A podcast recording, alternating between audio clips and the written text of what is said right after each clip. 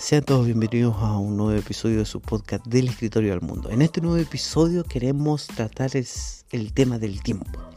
¿Qué significa el tiempo? ¿Qué sentido da el tiempo a la vida del ser humano? ¿Significado en el mismo se podrá encontrar?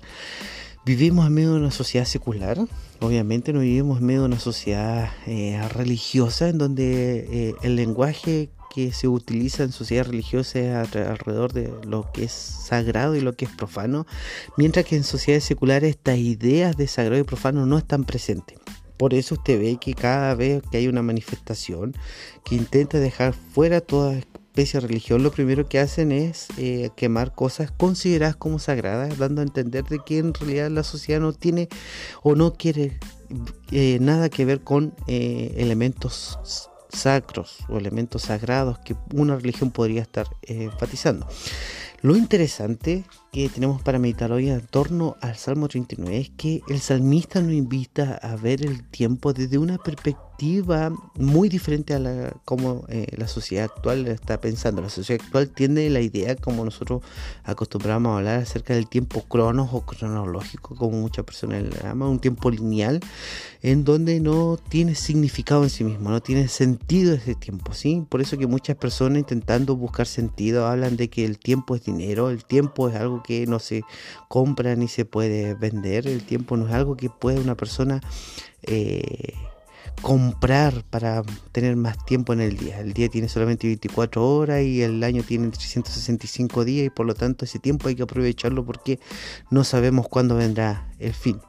Sin embargo, el salmista nos invita a ver aquí en el Salmo 39 el tiempo desde una perspectiva muy diferente en una perspectiva en donde Dios actúa en la historia de la persona, en una perspectiva en donde el tiempo es el espacio en el cual el ser humano y Dios se encuentran en un espacio sagrado para entender el propósito y significado de la eternidad. Entonces leamos el Salmo 39 para poder meditar en torno a esto.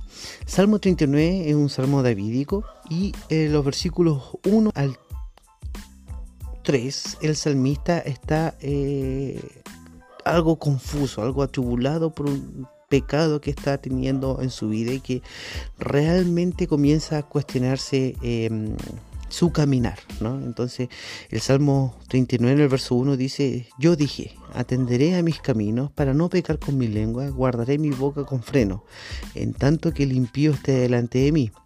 Enmudecí con silencio, me callé aún respecto de lo bueno, y se agravó mi dolor. Se enardeció mi corazón dentro de mí, en mi meditación se encendió fuego y allí proferí con mi lengua. Estos tres versos son sumamente esenciales para poder comprender el Salmo, porque en estos tres primeros versos el salmista está hablándonos de que hay algún un pecado que está congojando su existencia.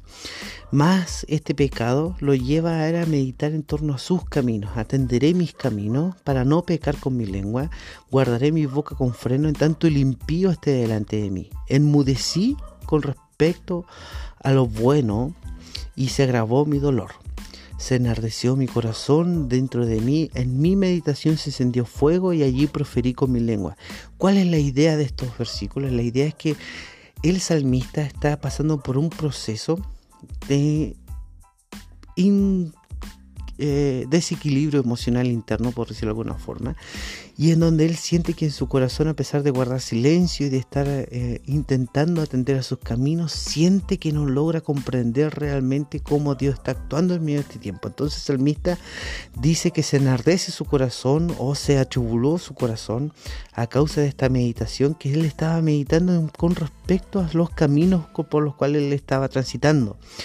Y dice el salmista que a partir de esta meditación, algo que logró inquietar su corazón, profirió las siguientes palabras. El verso 4, el salmista comienza a decir, hazme saber Jehová mi fin.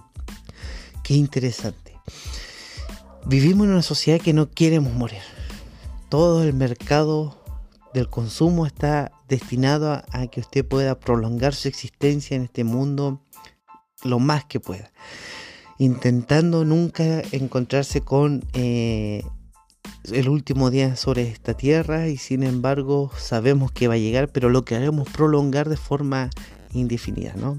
Eh, y muchas personas no logran comprender que el tiempo es un lugar donde Dios comienza a actuar. Pero mire cómo el salmista nos invita a ver, nos invita a ver este tiempo que vivimos en esta tierra.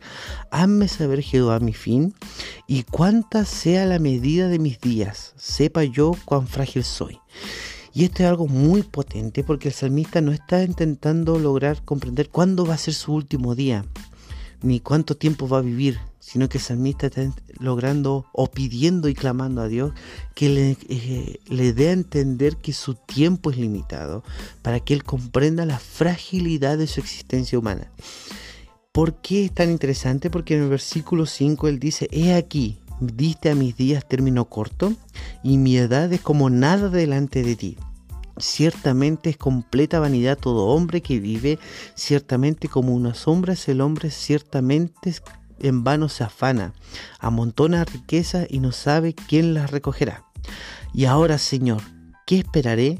Mi esperanza está en ti. ¿Por qué? Porque la idea del salmista acá es la idea de que en medio del transitar de este tiempo que vivimos sobre esta tierra, es que sabemos que nuestros días están contados.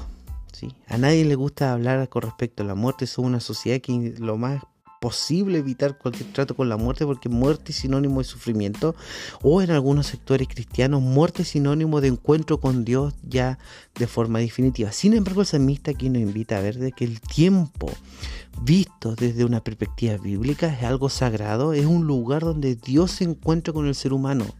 Es el lugar en donde el ser humano logra comprender el referente mayor que tiene para dar significado y sentido a su vida, que es Dios, un Dios eterno, que nuestras días son como nada delante de Él, son simplemente una sombra que aparece y se va, son simplemente como un sueño que ni memoria tenemos de Él. Por lo tanto, el salmista está tratando acá el tiempo como un lugar importante en la vida humana y también como algo santificado.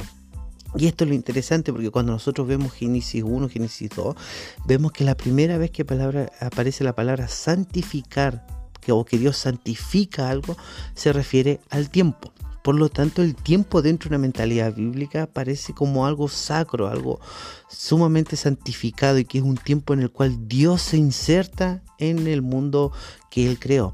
Por eso que la historia está llena de, perdón, la Biblia está llena de historias que narran los hechos gloriosos que Dios hizo y nunca aparecen en tiempo pasado, siempre aparecen en tiempo presente, porque la idea es un Dios que constantemente dirige la historia de una nación, de su creación o de un individuo en particular.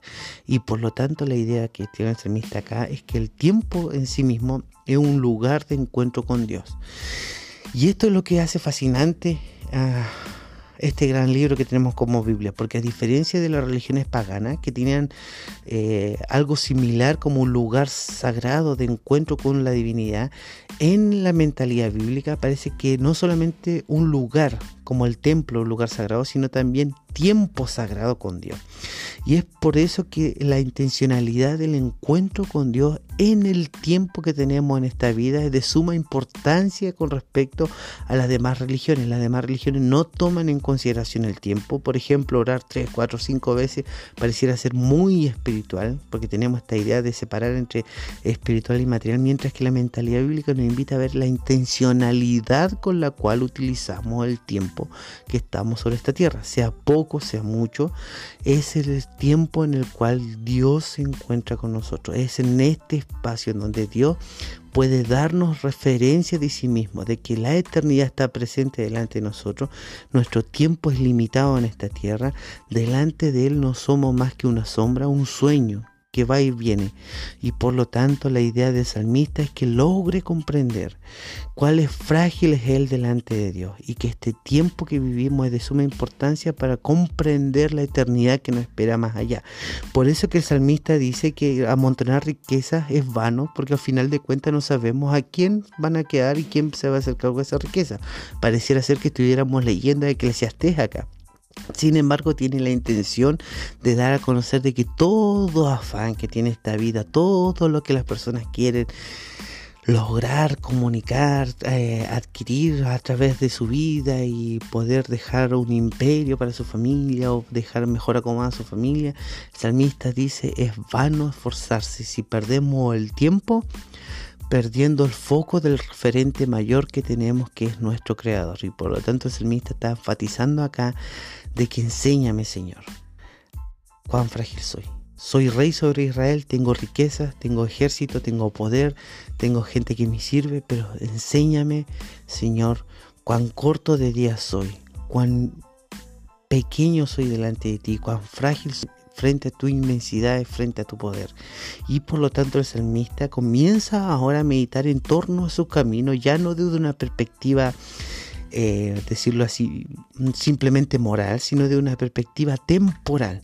Y es por lo tanto que el salmista dice, y ahora Señor, ¿qué esperaré? Mi esperanza está en ti. Líbrame de todas mis transgresiones. No me pongas por escarnio del insensato. Enmudecí, no abrí mi boca porque tú lo hiciste. Quita de sobre mí tu plaga, estoy consumido bajo los golpes de tu mano, con castigos por el pecado para corriges al hombre, y deshaces como polilla lo más estimado de él. Ciertamente vanidad es todo hombre. Oye mi oración, oh Jehová, y escucha mi clamor. No calles ante mis lágrimas, porque forastero soy para ti y advenedizo como todos mis padres. Déjame y tomaré fuerza antes que vaya y perezca. ¿Por qué? Porque la idea del salmista está acá puesta en que un día él va a morir. Un día él va a dejar esta tierra. Simplemente es un forastero y un pasajero sobre la faz de la tierra. Sin embargo, presente a un referente mayor, atemporal, un ser que se introduce en la historia del ser humano, en, específicamente acá del salmista y de todo creyente que está escuchando esta eh, pequeña reflexión, es la idea de un Dios que hace maravillas en el tiempo de la persona. Dios se introdujo en la historia de tu vida, de mi vida. Es algo que transforma nuestra perspectiva con respecto al tiempo que debe transformar nuestra perspectiva con respecto al encuentro con Dios que no solamente ocurre en un lugar específico, santificado, sino también en este tiempo especial de encuentro con Dios. Por eso es interesante que muchas veces cuando la gente ve que, por ejemplo, Daniel Sáez, cuando dice que Daniel oraba mañana, tarde y en la noche, y da la idea como de suma espiritualidad, hay que entender el trasfondo que llevó a Daniel a ocupar esta cantidad de tiempo en comunión con Dios, porque la intencionalidad es que es el tiempo que vivimos en medio de este mundo en donde Dios tiene un encuentro con la persona. Y la idea del salmista acá es invitarnos a meditar en torno a nuestra pequeñez de tiempo. Muchas veces nos afanamos en esta vida por cosas que eh, podemos decir, hoy en día la gente cree, hace poco tiempo me tocó experimentar eh, esta visión mucho más eh, palpable la idea de que Dios nos envió este mundo para ser feliz. No, querido. Dios no te envió este mundo para ser feliz. Dios te envió este mundo para que tengas comunión, propósito, sentido solamente en Él. La verdadera felicidad se halla cuando una persona comprende que este tiempo que estamos en la vida es un lugar, un espacio de encuentro con Dios, no solamente en el templo, sino también en el tiempo. Así que el Dios que se introdujo en la historia del ser humano, el Dios que se introdujo en la historia de la humanidad, el Dios que controla la historia, dio este, al tiempo un lugar importante dentro de la narración bíblica. Y por lo tanto este Dios que se introdujo en mi historia, un día cuando yo estaba cansado de mi vida, eh, que realmente no tenía razón para vivir, miro para atrás y me di cuenta que Dios cambió mi lamento en baile, como dice el Salmo, porque realmente eh, se introdujo en mi historia. Me dio un tiempo con Él. Y esta idea del tiempo toma un significado sumamente mayor cuando es Dios que se introduce en la historia del ser humano. Por lo tanto, Dios está llamando a todo ser humano, a todo creyente, a todo oyente, a poder tener un tiempo en donde puedas encontrarte con Dios. Porque al final de cuentas, nuestros días son escasos en medio de este mundo. Que Dios te bendiga, querido.